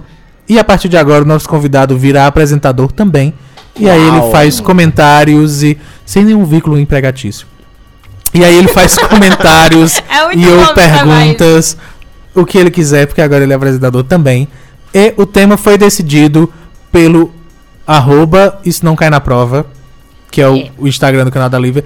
E fica claro pra todos vocês que seguindo o arroba underline Noite Adentro, você tem que seguir também, por obrigação, os nossos outros perfis, que é o Sim. arroba Isso Não Cai Na Prova. Eu não sei o de Adam. Arroba Adam Brasil. É, Talvez. Adam X Brasil. Como assim? Se botar Adam Brasil, você acha? Tem que aparecer. E eu sou arroba joão.will. Então você tem que seguir todos nós por obrigação pra descobrir o que, é que a gente tá fazendo durante a semana. A única que faz coisas ali, velho, eu fico por Sim. fora das redes sociais. Ah, eu estou trabalhando, eu edito vídeos. Também. Nível Leite, o que é que a gente vai fazer a partir de agora? Vamos lá. A gente tem que explicar também que não fazemos a enquete no Instagram do Noite Adentro, porque por algum motivo. Boicote ao Mark Zuckerberg. Por algum motivo, o Instagram do Noite Adentro não tem a opção de enquete. A gente nunca consegue perguntar. Então, a gente acaba fazendo nos nossos perfis. O Isso Não Cai na Prova é aberto, então é até fácil se você não quiser. Eu gostaria muito que você seguisse, mas não posso te obrigar. Então, se você só quiser o ir lá meu também é no tema, aberto. Se quiser ir lá. vai lá Eu posto coisa, meu amigo, a cada 15 dias. Então, assim, a- eu coloquei lá, a gente coloca na sexta-feira pra saber de fato, só em cima da hora, qual é o tema. Não é divertido? Porque a gente decidiu que esse ano seria assim pra tornar é ainda mais loucura. improvisado, né? E eu tô muito feliz que o Isso Não Cai na Prova se tornou oficialmente um, um- um Ah, quadro. corta a fita. Eu fiz o movimento. Tô muito feliz mesmo. E aí eu escolhi como sugestão pra começar dois, dois vídeos que estão lá no canal, né? Mas que a gente pode falar um pouco mais. E aí os temas eram Desistir é Preciso, que foi um vídeo que eu é, gravei com o João, né? Sobre a necessidade lindo. de desistir. Por que, que Teve vocês não votaram nele? então, Foi muito- isso que eu ia falar. Muita gente votou nele, inclusive com comentários sobre o quanto queria saber sobre esse tema. Ah, Então eu- ele vai voltar logo Ah. né, na votação, dizendo, cara, eu- eu- foi- aquele vídeo foi um divisor de águas pra mim, tá, sabe? Eu Para. recebi esse tipo de comentário. Então, assim, e eu coloquei lá, então se você quiser assistir, tá lá no Isso Não Cai vamos na fazer Prova. outro, vamos fazer a parte 3? Vamos fazer. Vamos sim. Parte... Ah, é verdade, tem, Tem dois vídeos. duas. É, e aí, o outro que foi o mais votado, e eu até entendo por quê, foi a escolha da universidade. por quê, né? Esta época, talvez Nesta seja. época. E também foi com esse propósito eu coloquei, porque, né, essa semana saiu o resultado do, do Enem, não do SISU. O SISU ainda vai abrir para simulações, ou já tá aberto, Patrick? Ainda vai Acho abrir. Vai abrir ainda de 21, né? É. E aí eu coloquei justamente para que a gente pudesse falar sobre esse momento de escolha da universidade. Não é só você ir lá colocar um tema e ok, não é só você escolher um curso e você já tem uma universidade. Inclusive, a pergunta que foi feita na primeira parte do programa, né, que foi comentado, na verdade, sobre ter que estudar por fora e ter a sua formação individual, de fato também contribui para a escolha da universidade. Quando a gente vai escolher o que a gente vai fazer, a gente tende a querer escolher algo que a gente gosta, né? Então, ah, eu quero fazer é, faculdade de oceanografia. E aí eu vou fazer essa faculdade. Só que eu descubro que não. Tipo, o Patrick que escolheu letras. Tipo, Patrick, por que você escolheu letras? Era uma coisa que você queria fazer? Não, precisa entrar em detalhes. Não, não eu vi que, que mexeu um pouco. Não vamos entrar Ok, em detalhes. Mas, tipo, foi lá e fez. Mas ouvi Fiz- eu fiz, já respondendo a pergunta, eu fiz porque todo mundo tava fazendo. E essa é uma Ok. Aí a- é a resposta que Ah, pensei cabe, que ia ser que pior. se coube naquela época, hoje ainda cabe, né? Então eu Com fiz. certeza. Tava todo mundo fazendo. Ah, e os Fiz. meus amigos vão fazer, eu não sei o que fazer, e todos os meus amigos vão. E aí eu vou lá e escolho, porque os meus Uhum. amigos escolheram alguma coisa, quero ficar com eles, por exemplo. sim. Dependendo do- da idade que você tem. E isso é, eu na verdade, pra, exato, pra idade que o pessoal em teoria tá entrando na festa, eu acho bem a bem cara. possível. Isso foi uma Eu não de- fiz isso pu- puramente porque eu não tinha amigos, então Isso foi uma perca de tempo na minha vida que eu não gostei de lembrar dessa Pô, fase. sei Só bem que, como é. Como o Lívia citou. que Desistir é preciso. Eu ainda vou citar uma outra coisa que eu desisti que foi pior do que o curso de letras. Hum. Ah, posso contar? Claro. Olha, já formado, já estabelecido, inventei, né? Porque a gente sempre inventa de fazer alguma coisa, né? Inventei de fazer. Eu faço o Enem todos, todos os anos, eu fa- eu faço o Enem. Eu só não fiz o, o ano Poxa, passado porque eu não quis. Mas eu fiz o Enem em 2014 e eu. Não é porque é fácil pra gente, não. É porque a gente sabe que tem um peso muito grande na redação. Uhum, E a gente que escreve muito e lê muito já tem essa facilidade de escrever. Sim. Então eu, eu obtive uma nota muito boa na redação e em natureza, então isso já foi suficiente para minha média ficar bem alta. Mas matemática, va- vamos também. Sei, eu sei como é, matemática sei a gente como não, é. não comenta. Mas enfim, eu obtive uma nota e naquele ano eu tava já com professor, sabia o que, eu, o que eu queria, mas eu queria entrar em algum curso, né? Queria me capacitar. Ok. E entrei em jornalismo, eu não sei se foi a segunda turma, jornalismo da UFCA. Que é o curso que o João faz hoje. 2014 Que é um curso 2000, 2015 ou 2014? Foi, é bem no foi. começo mesmo. Foi no dizer. começo mesmo, no começo, no começo, no começo, no começo. Se eu não me engano, só tinha uma turma. E eu entrei e. De fato, velho, eu cursei quatro meses de curso. E pra desistir foi muito complicado.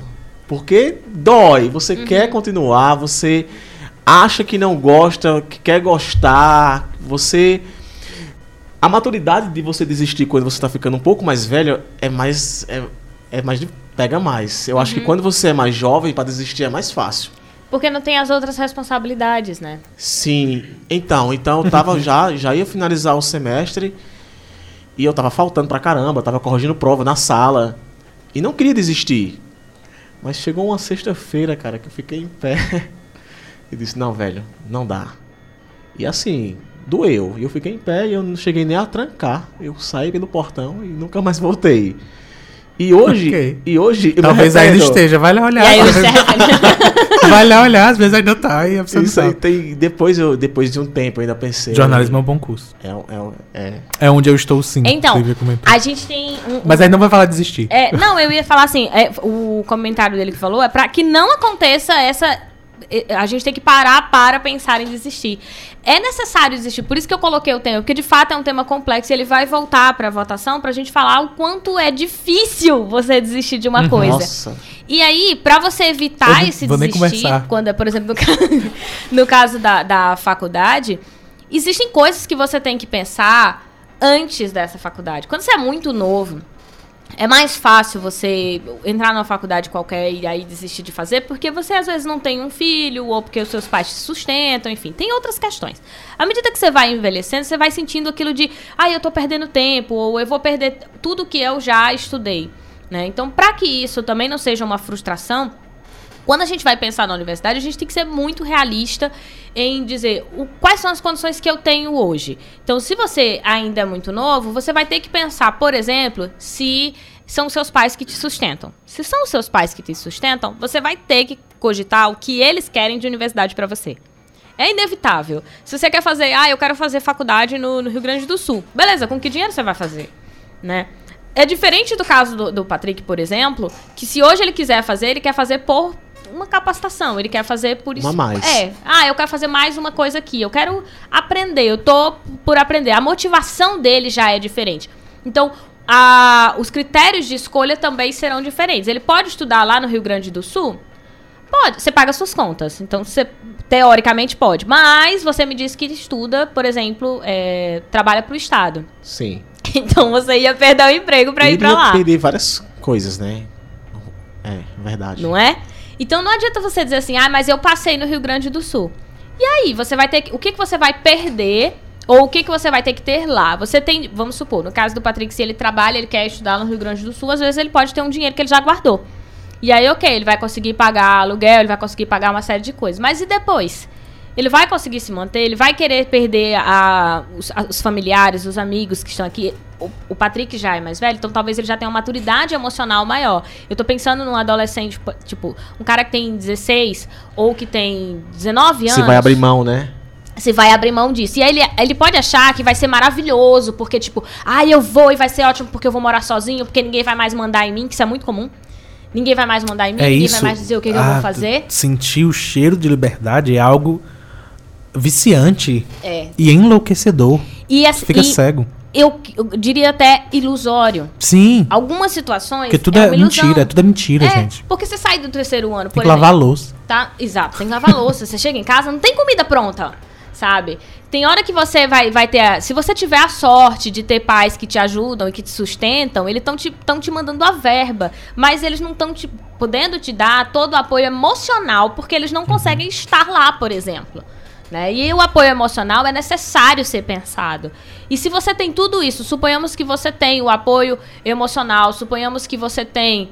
é, ou, ou você tem maturidade emocional para conseguir estar distante dos teus pais e resolver os teus problemas, por exemplo, e dos teus amigos, e ok, troca por outros. Não A é um questão. Lívia, é se você está disposto. Eu acho que colocar assim tantas limitações, tantas coisas que vão acontecer, às vezes até pode assustar.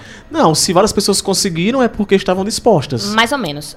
Eu concordo com você que vai, vai assustar. O propósito não é assustar. É de fato trazer a realidade para algumas pessoas. Por exemplo, se você é, sair da, da- da- Vamos supor uma, uma pessoa que sai do terceiro ano. Ah, mas eu quero fazer aquele curso naquela universidade. De nada adianta ela achar que dá para ela fazer, que é só ela ir e ela não ir.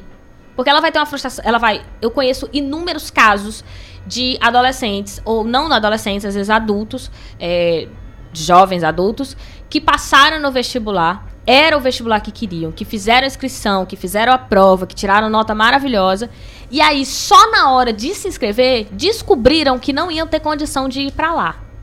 Então o nível de Oh. frustração dessa pessoa, entende? De ter passado. E o desgaste emocional de dedicar um, um ano, às vezes cinco anos, estudando num cursinho, passando num vestibular e não ir porque não tinha condição, vai destruir essa pessoa. Então, eu não tô dizendo para você desistir de jeito maneira. Esse, esse tema não é o de desistir, é preciso, tá? Não é. Esse tema é o de pensar as condições que você tem para que isso não te destrua.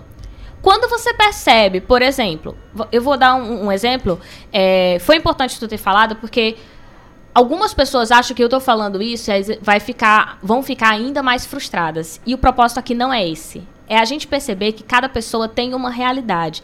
Não adianta a gente ficar criando essa ideia de que todo aluno que estuda muito, se ele se dedicar, ele vai ser tudo que ele quer na vida. Que é mentira e a gente sabe disso, sabe? Tem outras condições que proíbem que ele faça isso. E quando ele tem essa noção, a gente não quer tirar o sonho de nenhum, mas a gente quer que esse sonho seja um sonho muito bem estruturado e não que ele seja apenas um sonho. Entende? Não que ele seja apenas uma escolha que foi frustrada e que vai ficar no sonho porque ele não se antecipou porque ele não pensou questões antes. Então, por exemplo, Ai, gente. Às vezes. Vou chorar. Calma. Não, então, é que assim, eu encontro essa realidade, Mas eu acredito é. que o Patrick também, se não semestralmente, anualmente.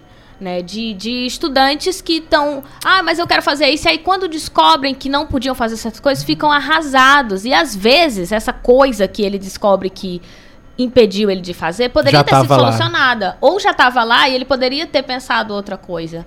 Entende? Por exemplo, é, vamos supor que seja o caso de você não poder, por condição que seja, porque você cuida da sua mãe ou porque você não tem condição de estudar fora. E aí você não gasta essa sua energia em Uhum, tentar essa faculdade, ideia. porque você não vai fazer. Porque você tem que ficar aqui por causa da sua mãe ou porque você não conseguiu outro caminho. Se você não tem, a gente tem hoje, inclusive eu falo isso lá no vídeo do, do- no canal. Tem hoje universidades federais que tem é, residência universitária, que você não precisa pagar, né? Você só tem que provar que você não tem condição. Tem hospital universitário, então tem um suporte maior. Isso pesa na hora de escolher uma universidade. Porque se você não tem condição de, por exemplo, teus pais não vão ter condição de bancar, entende? Ban- Bancar tudo, pensar se essa universidade de repente não tem uma residência universitária, não é destruir teu sonho. Entende? Então é antecipar as soluções. Em nenhum, de nenhum, pelo amor de Deus, gente, se tem alguém que tá ouvindo e tá tipo, ah, eu fiquei aqui desanimado, não é essa a ideia. É tipo assim, eu não, eu passei e aí os meus pais não podem, é, não podem pagar. Vou desistir? Não.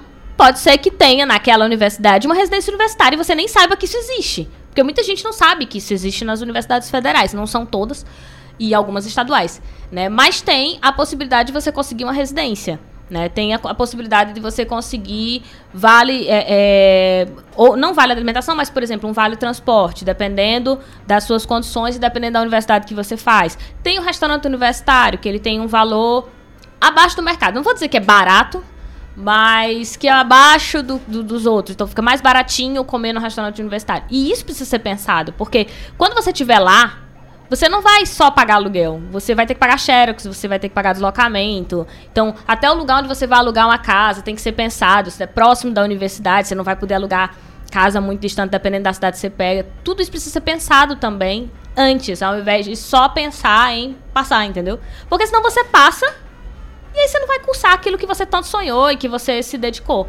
É de fato pensar o plan é o planejar antes, é conhecer qual é a universidade que você está procurando, qual é a universidade que você quer ir fazer. Não é o curso, é a universidade que você vai fazer, né? Então, dentro dessa universidade, o que, que essa universidade pode me oferecer? Ela tem curso de inglês, de alemão, que isso conta ponto. Aí o que tu tá falando já entra na questão da própria escola. Como é que os alunos do terceiro ano estão saindo? Será que eles estão saindo com essa maturidade de ter uma definição do que quer, é, é, estar com um pensamento estabelecido de que eu quero aquele curso e eu quero por essa razão. Dentro da, dentro da minha realidade, eu percebo que hoje isso não acontece. O jovem, ele termina, ele faz a prova e a nota que der, ele vai tentar Uhum. aonde entrar. E como a maioria não pode sair da região, tentando os cursos que tem da, da região. E os cursos da região, muitas vezes não é o, nunca foi o curso que aquele jo- jovem pensou. Sim. E ele vai e passa e vai. E vai. E acaba no meio do curso também descobrindo que não era aquilo que queria e acaba entrando na questão de perder o tempo. E aí, se a escola também não tá preparada, ela vai ficar o tempo todo dizendo pro menino que ele tem que tentar medicina. É, é, eis a questão também importante. Mas até que ponto o papel da escola é de ingressar o aluno na universidade? Porque, Lívia, a escola, ela prepara o aluno para os diversos problemas, Aham. desafios. Então, será que centralizar o único desafio em uma aprovação no vestibular? Essa é a minha preocupação. Essa é, a minha- é o que eu tanto estudo. E que eu sei que tem escolas ótimas, que tem todo um acompanhamento do aluno, que é a escola que sabe que a universidade não é a única opção. Sim. Olha, você vai ser o que você deseja ser. Mas infelizmente, essa é uma realidade um pouco ainda distante Sim. dentro das minhas, da, eu pensei dentro, dentro da, minha, da minha realidade. E o aluno está sufocado por conta disso. É, é, é, preparam ele para aquela prova. Uhum. E só. Então, isso que você falou sobre, ah, mas aí o menino fica aqui porque ele não tem condição de sair, por exemplo. Ele tem uma noção da realidade antes mesmo de tentar a prova. É, quando ele tenta, ele não tá frustrado no sentido de, ah, eu não vou para fora porque eu sei que eu não posso ir. Não foi porque eu não me esforcei. Porque senão ele vai passar a vida pensando que é porque ele não se esforçou o suficiente. E esse discurso existe na escola. E ele não existe só na escola, ele existe na sociedade como um todo. Né? O que eu tô colocando, e aí eu não tô dizendo que a gente tem que parar durante a aula e ficar explicando para os meninos os cursos que eles têm que fazer. Mas esse discurso, que é um discurso que a gente chama de discurso oculto dentro da educação, né? Tanto na escola, como em casa, como no nosso cotidiano, a gente vai ouvindo as pessoas falando. Os professores não educam só matemática. O professor de matemática, por exemplo, ele também tem outro tipo de educação, que é o que a gente chama de educação oculta. Porque ele está lá falando, fala, ele fala sobre, por exemplo, que os meninos têm que estudar, que se eles não se esforçarem, aquela criança ou aquele adolescente absorve aquilo como sendo verdade. E o que eu tô colocando é, se você chegou na fase onde você quer a universidade, porque não necessariamente essa é a opção, mas se você vai fazer uma escolha da universidade, só fazer o curso que você quer, que é o que a gente mais ouve, é mentira. Sabe? Isso de, nossa, você vai ganhar porque você, se você se esforçou, você vai ganhar aquilo que você se esforçou. Muita gente, inclusive, fala. Ah, eu já eu escutei de muitos professores que dão aulões, que dão, que dão preparatórios, intensivos e extensivos, enfim, de todo tipo. Falando que o menino, olha, aquilo que você vai alcançar lá, não se preocupe. E aí parecia uma mensagem de, de calma, né? Que você tá dando paz para essa, pra esse adolescente. Dizendo assim: olha, não se preocupe que vai dar certo. Que você. É, você vai receber aquilo que você merece. Mano, e se você receber que você não passou? Sim. O peso de você olhar e dizer assim, ah, então eu não mereço. Eu me esforcei tudo, mas eu não mereço. Ou seja, a culpa é minha, porque não estudei. E isso não é uma verdade. Entende? Às vezes é porque não era para ser, não é o seu curso, às vezes não é porque você é bom naquilo, ou porque você tem que fazer outra coisa que não precisa ser a universidade. E você tem que se descobrir. É. E, e, e é, acompanhando canais como, você, como o seu, acompanhando canais como o meu e diversos canais, e pessoas é que a pessoa às vezes acaba encontrando ali um conselho, um aconselhamento, um direcionamento. Então hoje o que falta para muitos jovens é saber aonde encontrar esses direcionamentos. A gente tá aí com a, as redes sociais que, nossa, velho, possibilitou muitas coisas que tem na, isso, na, na ainda nossa bem. época a gente não tinha isso não. Uhum. Ainda bem que é... a gente vive numa época que é tão fácil encontrar pessoas diferentes, e pensamentos diferentes e pessoas e pensamentos que valham a pena. Porque a gente passa muito tempo em rede social, mas aonde a gente perde o tempo das redes sociais também? Uhum. Sim, e se alimentar disso é importante demais. Ah, é, recentemente, quando eu. E outra coisa, os jovens também devem entender que tanto eu como Lívia, como você, passamos também por isso também. Uhum. De escolher o que vai fazer, de pensar, de planejar. Ah, meu querido. É que justamente por termos passado por isso, é que a gente diz assim: olha, gente, você não precisa passar por isso, não. Tem essa parte aqui que você pode evitar. Vai, vai resolver outros problemas para os próximos jovens tu ensinar para eles. Que se alguém coisas. tivesse dito pra gente, a gente também. É, que tipo a assim. Gente também. Eu queria muito que alguém tivesse me dito isso quando eu era mais novo, porque facilitaria uma vida. Sim. Exatamente. Então, Mas é, escuta aí, não adianta a gente ficar falando. É, é, é escutar e internalizar. É. Então, o Adam acho... tá dizendo aqui que a realidade assusta e frustra, mas tem que assustar mesmo. Se a pessoa se assustou é porque não conhecia o suficiente. É, eu acho que a gente tem que, que pensar muito a nossa realidade, assim. Não é se limitar de maneira alguma. Que o, o propósito não é dizer que a pessoa está limitada e que ela tem que desistir de tudo. Não. Mas, ela verdade... entender o que ela pode romper Sim. e o que, que ela não pode romper. E a multiplicidade de opções que tem hoje pira a cabeça da gente. É muita coisa para fazer. Uhum, a gente sim. quer fazer tudo. É o, todos os cursos são bons. É tu, tudo tem. A gente pode ver uma projeção de futuro boa. E eu acho isso bacana, porque eu creio que vocês também lembram dessa época, para quem é da, da, da, nossa região, que só tinha uma, só tinha uma universidade. Um curso. Tinha, só tinha uma, uma universidade com os cursos que ela tinha e pronto. Então, ah. assim, não tinha outras opções. Não tinha o Enem que possibilitava. Uhum. Isso era que surreal. Que possibilitava você ser quem você quisesse. Sim, ser, né? é tipo, surreal isso, tem assim. Tem que ser o que dá pra ser. Eu é. ia comentar isso, mas Adamo acabou falando, e aí obrigado por ter destruído completamente meu comentário. ah, mas ia se aproximando do horário, então eu ia comentar. O objetivo realmente, Lívia falou isso, o objetivo não é desanimar ninguém. Uhum. É desanimador? É. Não é o objetivo pode parecer desanimador porque o nome disso é realidade. Uhum. Só é desanimador porque ninguém te fala.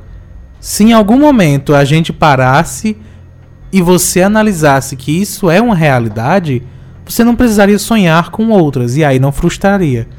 É decepcionante porque a gente não fala. Então, estamos falando para abrir seus olhos e aí você não precisar se frustrar daqui a pouquíssimo tempo. É.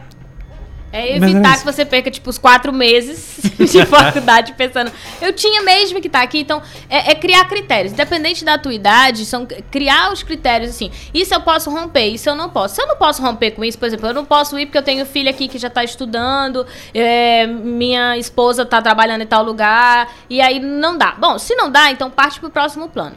Sabe? Porque senão você fica criando frustrações ou ilusões, na verdade, que elas quando, vamos supor, você passa, não vai ser realizada, porque estão além do seu limite. Se é algo que você pode romper, que, que tá em suas condições, que exige um esforço seu e que é porque você quer fazer, então beleza. Tipo, o Patrick, é o caso do Patrick estuda em Fortaleza, né? Sim. Então, se você tem condição de se deslocar, trabalha aqui, estuda em Fortaleza, você tem condição de se deslocar e que isso dependia mais de você querer se esforçar, aí sim, aí você pon- coloca como um ponto de, ah, então dá certo, porque depende de mim. Mas se passa a depender de outras pessoas, ou se tem coisas que você não tem, requisitos ou qualificações, enfim, o que seja, que você não pode mudar, passa a pensar uma outra possibilidade. Qual seria a outra possibilidade para eu me realizar e não me frustrar? né? E entender, Lívia, também sendo sincero, que essa realização, ela nunca chega não, ela vai chegando Ah, com é. tudo que você vai fazendo. Você acha que vai se sentir realizado quando entra na faculdade.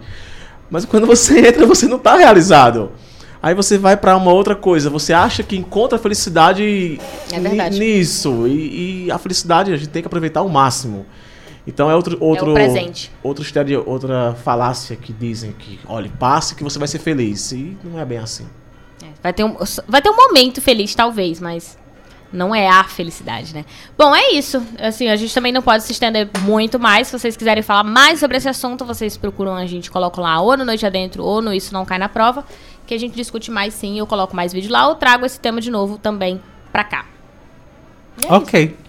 Sendo assim, a gente parte para as nossas dicas, porque é como a gente encerra o nosso programa todo sábado. E aí você vai ficar sabendo de coisas para você fazer durante a sua semana e você tem a obrigação de fazer. Assim como correntes das redes sociais, se você não fizer as nossas dicas, 2019 vai ser o pior ano da sua vida.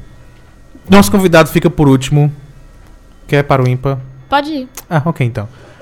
Ah, eu trouxe uma dica que, ainda bem, ironicamente, coinciden- coincidentemente, coube de verdade no, no programa que a gente teve, porque a gente acabou tra- tratando de questões e problemas sociais e mundiais e nossos problemas, o que a gente enfrenta hoje. E aí eu trouxe um programa de novo da Netflix. Por favor, patrocina a gente. E de novo, de comédia, porque eu sou assim. Ah, é o programa que estreou mês passado chamado The Fix. Não tem uma tradução exata pro nome, mas The Fix, você pesquisa FIX vai aparecer. É um programa de, de comédia no estilo painel. Eu não sei se a gente tem uma tradução exata para isso. Mas o comediante que apresenta aqui é o Jimmy Carr. Ele é, é, traz um, um problema. E aí, dois times de comediantes vão tentar arranjar soluções para esses problemas. Tem diversas piadas e diversos comentários maravilhosos. Você ri bastante durante o programa. E no final, eles ainda apresentam uma solução que faz sentido zero. Mas é interessante para abrir os nossos olhos para o que de fato nos rodeia. Os problemas são algo do tipo gentrificação, ah, redes sociais, imigração, inteligência artificial, a, a diferença salarial entre homens e mulheres. Então são problemas sérios pra caramba, mas tratados de uma maneira leve e interessante faz você enxergar outras coisas e outras possibilidades que eu ainda acredito que seja o objetivo da comédia. É interessante pra caramba, você vai. Por enquanto só tem uma temporada de 10 episódios. Todos são de 20 minutos, então muito rapidamente você assiste todos. E é muito interessante de assistir. O programa é altamente recheado de informação. Existe uma jornalista ah, do programa que está lá todo episódio para entregar informação e estatísticas e dados que muitas vezes são enlouquecedores, mas que estão lá e são informações reais. Então, por favor, vai lá e assiste ah, e enxerga esse nosso mundo de uma outra maneira. The Fix. Lívia Leite, Amei a dica. é maravilhosa. Eu sei que você vai gostar. Assista. A minha dica é, inclusive, ainda voltada para o tema que a gente estava falando hoje. É uma questão mais de comportamento mesmo, para que você se observe, em especial ao longo dessa semana. Com relação ao Enem e ao SISU, sim, a gente, apesar de a gente ter falado muito aqui sobre não se dedicar à universidade, a gente sabe que tem uma boa parcela que agora está ansiosa, angustiada, ou muito feliz, ou muito triste com a nota que tirou no Enem, ou que, e que isso é importante para essa pessoa que está nesse momento. Então, o que eu sugiro é que você se observe ao longo dessa semana e, se possível, que você é, se posicione e, e diga a essa pessoa é, que ela é mais do que uma nota, em especial. Porque é muito. Que bom que as pessoas que tiraram a nota que queriam tirar, ou tiraram mais do que estavam esperando, ah, ok, estão felizes. Mas em especial que elas lembrem que elas não são a nota. Mesmo aquelas que tiraram, sei lá, 940 na redação elas não são uma nota. Então, elas não são hoje melhores do que o ano passado. Elas já eram maravilhosas. Né? E eu acho que é importante nesse momento principalmente se você tem alguém próximo a você, se você é pai, tio, ou se você é professor, de você se posicionar e dizer a essas pessoas é, que as notas elas não exprimem quem essas pessoas são, que elas podem ser muito melhores do que só a nota e que ela não vai, essa nota nunca vai refletir quem ela é, independente dela estar tá tirando 940, dela ter tirado 680 ou dela ter o ano passado tirado nota ótima e agora ter caído. Isso não faz dela uma pessoa melhor ou pior. E é necessário que a gente se posicione, que a gente comente isso para que essas pessoas também se sintam acolhidas e que a gente comece a mudar esse discurso de que ah, você foi ótimo, parabéns, e a pessoa acha que ela de fato foi ótima agora e que o ano passado ela não era boa o suficiente ou que ela não se esforçou e que foi ela que não fez esse trabalho. Então, se você puder, seja por Instagram, seja pessoalmente, dê um jeitinho, observe mais a tua fala e sempre lembre essas pessoas. E lembre, principalmente se você for pai, que seu filho não é uma nota. A nota não representa a quantidade de coisas que seu filho aprende, aprende no cotidiano e a quantidade de coisas que ele precisa aprender para ser uma boa pessoa. Falei boa pessoa, não cidadão de bem. Só dicas, só dicas é, intelectuais. Nossa, a dica que, que, que eu tenho que ah, dar filho, agora tem que ser no mesmo nível. Assiste a mim, vamos ver. Bom, como a gente falou hoje sobre redes sociais, sobre YouTube e sobre essa questão de fake news, a gente também pode abordar uma, uma, uma pauta importante que é o que a gente faz nas redes sociais quando ninguém está vendo. E eu queria passar uma indicação de um filme que não trata exatamente disso, mas trata do nosso comportamento de quando a gente faz as coisas sem ninguém ver, que é um ensaio sobre a cegueira de Saramago. Esse filme ele explode sua cabeça. Então, para quem está de férias aí ou para quem quer dar um passo a mais aí de tentar entender um pouco as metáforas da vida, Fica essa indicação aí, viu? Um ensaio sobre a cegueira, que é, é muito bom. Uhum. E é isso aí. E é isso mesmo, são explosões na mente. Explosões na mente. Várias explosões. Plof, plof. Então, é maravilhoso. É bom assistir uns filmes cabeçudos, viu, gente? Como é que explode? É bom assistir. Ah, ok. Não foi assim, mas ok. Não, eu fiz plof, plof, foi isso. Foi. Mas é enfim, era isso, ok. É isso. Aparentemente é isso. ah, pois nós vamos encerrando o programa Noite Adentro. Antes de mais nada, antes de mais tudo, Patrick, o microfone está aberto para você mandar beijos e abraços e xingamentos e divulgações, cobranças e tudo. Cara, quero é, Divulgações, agradecer, sim. né, a é Lívia, Lívia, é muita gente boa. Nossa, conversar com Lívia, a pessoa é. demora um, um dia todo conversando com Lívia. Eu não sei se isso é positivo. é, fico muito feliz pelo convite. Fatos são fatos. Muito feliz pelo convite mesmo, eu gostei, gostei pra caramba. E divulgar para o pessoal, para quem não me segue lá, segue aí arroba Biolodúvidas no Instagram. Lá eu posto muita coisa legal e lá você vê, tem um contato mais direto com o meu trabalho lá do YouTube. Então, para não, não divulgar muita coisa para você, me segue lá no Instagram, biolodúvidas, e diz lá que seguiu depois que ouviu aqui o programa. Que eu mando para você um cheiro e, e explico para você meu trabalho. Mando também um abraço para minha irmã, que conhece Lívia, mandou um beijo para Lívia e também está assistindo o programa. Qual é o nome dela? Ela me conhece? Poliana, ah. professora de História. E também para meu pai, que também está ouvindo, e para meu irmão, que também está ouvindo. E para Derlândia, também que está ouvindo, e para Jonathan, que são amigos meus, que também estão acompanhando o programa. E é isso aí, um beijo aí para todo mundo, para vocês. Um começo de ano aí bom e um resto de ano melhor ainda. Que saúde é o que interessa e o resto não tem pressa. Olha aí. A gente vai ter que cancelar o programa por causa dos direitos autorais dessa, dessa frase. Não vai estar disponível. Lívia Leite. Se você quer seguir o, o Biolodúvidas e aí, ai meu Deus, eu não sei escrever, porque eu acho muito difícil você não conseguir, porque não tem dificuldade nenhuma, Ah, né? Não Maria. tem nenhum Y, não tem Nada. nada, nada estranho, nenhum. Biolodúvidas. É, Biolodúvidas, tá, gente? Mas ainda assim, eu sugiro que você faça isso agora, porque a gente tende a dizer, ah, daqui a pouco eu faço, e a gente esquece, então segue lá. A gente deixou também lá no Instagram do Noite Adentro, já tá marcado o Biolodúvidas, e a gente vai postar uma foto com o Patrick depois, e aí a gente marca também. Então, assim, é, vão ter que ir, né? Porque ele disse que tem que dizer, ah, vim pelo Noite Adentro. Então, assim, vão lá divulgar o Noite Adentro também, né? Porque aí a galera vai dizer, Noite Não Adentro, é? que é isso? Né? Quem vai estar lá. No Então, mínimo. faz uma rede de divulgação aí, gente. Ajuda a gente, ajuda nós aqui. Ah, se você quer me encontrar, então, durante a semana, estou toda quarta-feira lá no YouTube, no Isso Não Cai na Prova. Na verdade, se você quiser me encontrar hoje, lá eu também estou. É que toda quarta-feira tem vídeo novo no Isso Não Cai na Prova. As minhas redes sociais, tudo Isso Não Cai na Prova. Facebook, Isso Não Cai na a página do Isso Não Cai na Prova. Ah, o Instagram, arroba Isso Não Cai na Prova. E no YouTube, Isso Não Cai na Prova, com vídeo toda quarta-feira. E a gente se vê semana que vem aqui pelo Noite Adentro também. Porque semana que vem nós estamos de volta sim. E com isso, nós vamos nos despedindo de fato. Patrick, obrigado pela presença. Gratidão, amigão. Obrigado, Livinha Leite. Eu sempre lembro, esqueço de, de agradecer a quem tá aqui. Eu falo só tchau pras pessoas que estão nos ouvindo e esqueço de dizer, tipo, É aqui, Patrick, gente, obrigada. não- De E nada. é incrível, esses, todos esses dias, eu acho que eu lembro dos outros convidados e os É meus. porque- Não sei se é porque eu vou com eles depois conversar. mas enfim, Patrick, muito. Primeiro, muito obrigada por ter aceitado o convite. Né? E por ter. Porque é muito importante quando alguém aceita o convite de vir pra cá e Muito consegue. importante. É muito importante. Senão a gente não tem programa. Muito obrigado, que a gente não falou ao longo do programa que se não fosse o Patrick, a gente não tinha vindo.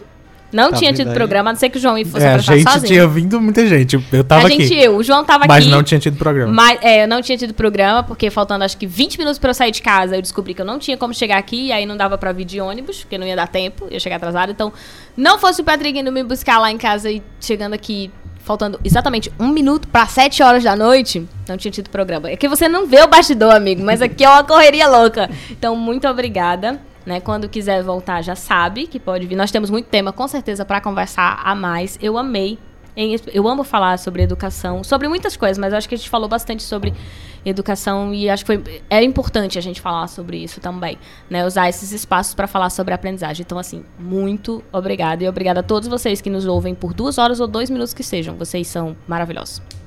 Agora sim, eu agradeci. E aí, obrigado também a você que está ouvindo e assistindo, aonde quer que seja. Ah, em que lembrando, tempo seja. exato, no futuro também. Lembrando que durante a semana a gente tá no arroba underline noite adentro no Instagram. E eu falo Instagram certo. Saiu tão estranho. Normalmente eu falo Instagram. Vale como foi esquisito. E também noite adentro no Facebook. Ah, mas eu sou João.eu no Instagram, se quiser. Enfim, às vezes Se eu quiser posto seguir piada. mais uma pessoa, porque não tem É. nada pra ver lá, que ele não Não posta. tem limite também pra você seguir, então se quiser ir lá. Às vezes eu posto piada, mas nada É. demais. Porque eu estou ocupado durante a semana, de segunda a sexta. eu tô no Jornal Grande Cariri, a partir do meio-dia, aqui na Rádio São José. Ah, e eu edito vídeos também, se quiser, se conhecer alguém que precisa. Mas É, enfim, se- fala isso com mais clareza, que quem Se tá ouvindo quiser, agora não entendeu. Se se quiser, ele quiser, de edita vídeos muito bem. muito bem mesmo. Vai no canal do Max Paris pra você ver meu trabalho, que coisa maravilhosa. Inclusive, outra dica, o canal do Max Paris no YouTube. É só ir lá, que é divertido pra caramba. Ah, e você aprende sobre maquiagem. Um beijo, meu povo. Nós estamos encerrando aqui. Lembrando que você pode ouvir os programas Noite Adentro no Spotify, no Deezer, no Tunin, aonde quer que seja o seu agregador de podcasts preferido. Você vai lá e escuta, nós estamos por lá. E durante a semana nas nossas redes sociais você fica por dentro do que, que a gente está fazendo. E próxima semana a gente está de volta todos os sábados às 19 horas. A gente está por aqui. Vem acompanhar com a gente. E chama todo mundo para acompanhar com a gente. Compartilha todas as nossas coisas. Por favor, você nos deve. A gente entrega tanta coisa maravilhosa para você. É o mínimo. Um beijo, meu povo. Beijo, E pessoas. até semana que vem.